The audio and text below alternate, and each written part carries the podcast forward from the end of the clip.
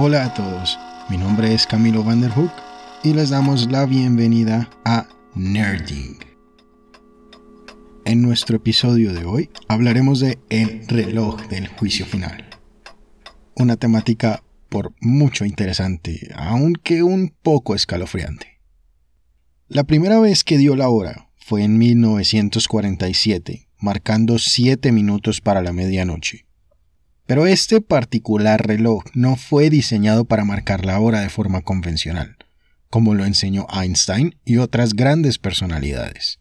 Pues entre más cerca de la medianoche se encuentren las manecillas de este reloj, estamos más cerca de una inminente destrucción absoluta de la humanidad, o del planeta, o las dos.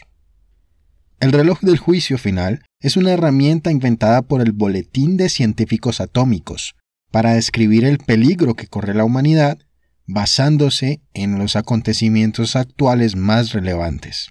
Por ejemplo, el cambio climático, el desarrollo de armamento nuclear y los presidentes de las naciones más influyentes.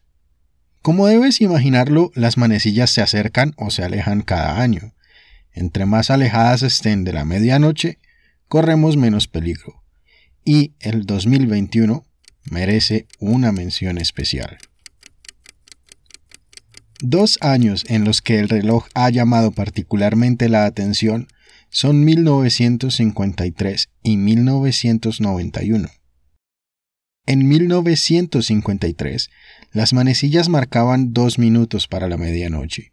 Siendo la primera vez que estaríamos tan cerca de las 12, los científicos justificaron este nivel de peligro debido al contexto mundial, que involucraba el desarrollo de la bomba de hidrógeno, la primera prueba estadounidense de un dispositivo termonuclear y el uso de la bomba H de los soviéticos.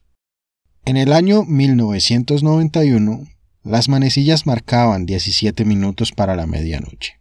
En ese año, la humanidad tuvo un respiro gracias a la conclusión de la Guerra Fría, también hubo recortes mundiales en el presupuesto para arsenal nuclear y armamento militar.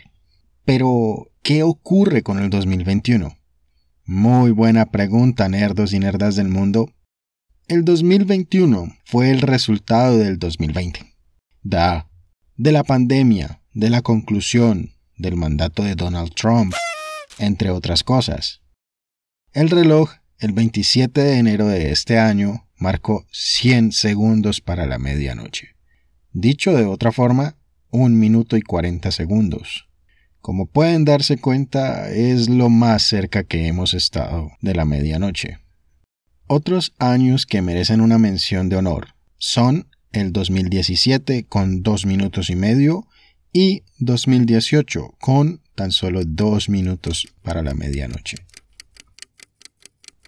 Después de entender cómo funciona, es natural preguntarse cuál es el objetivo de todo esto.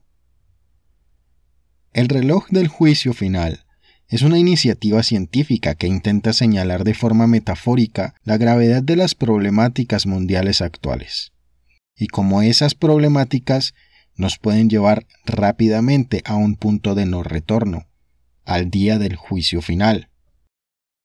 En cuanto a los 100 segundos para la medianoche asignados este año, el Boletín de Científicos Atómicos encargados del reloj manifestó lo siguiente a través de su comunicado anual en su sitio web.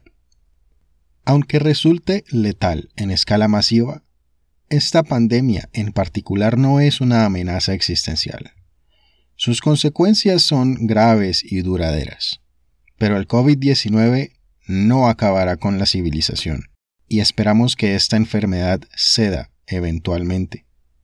De cualquier forma, la pandemia funciona como un llamado de atención histórico, una ilustración vívida de que los gobiernos nacionales y las organizaciones internacionales no están preparadas para gestionar armas nucleares y el cambio climático, que suponen amenazas a la humanidad actualmente u otros peligros que pudieran amenazar nuestra civilización en un futuro cercano. Propuesta científica es tremendamente interesante, aunque cada vez que avanzamos más en el tema nos hiela más y más la sangre. Aunque no hay que temer, aparentemente, no olvidemos que esta es una herramienta simbólica con el fin de identificar las amenazas que nos rodean como humanidad. Significa que, en términos prácticos, es una advertencia. De nosotros, la humanidad, depende el funcionamiento del reloj del juicio final.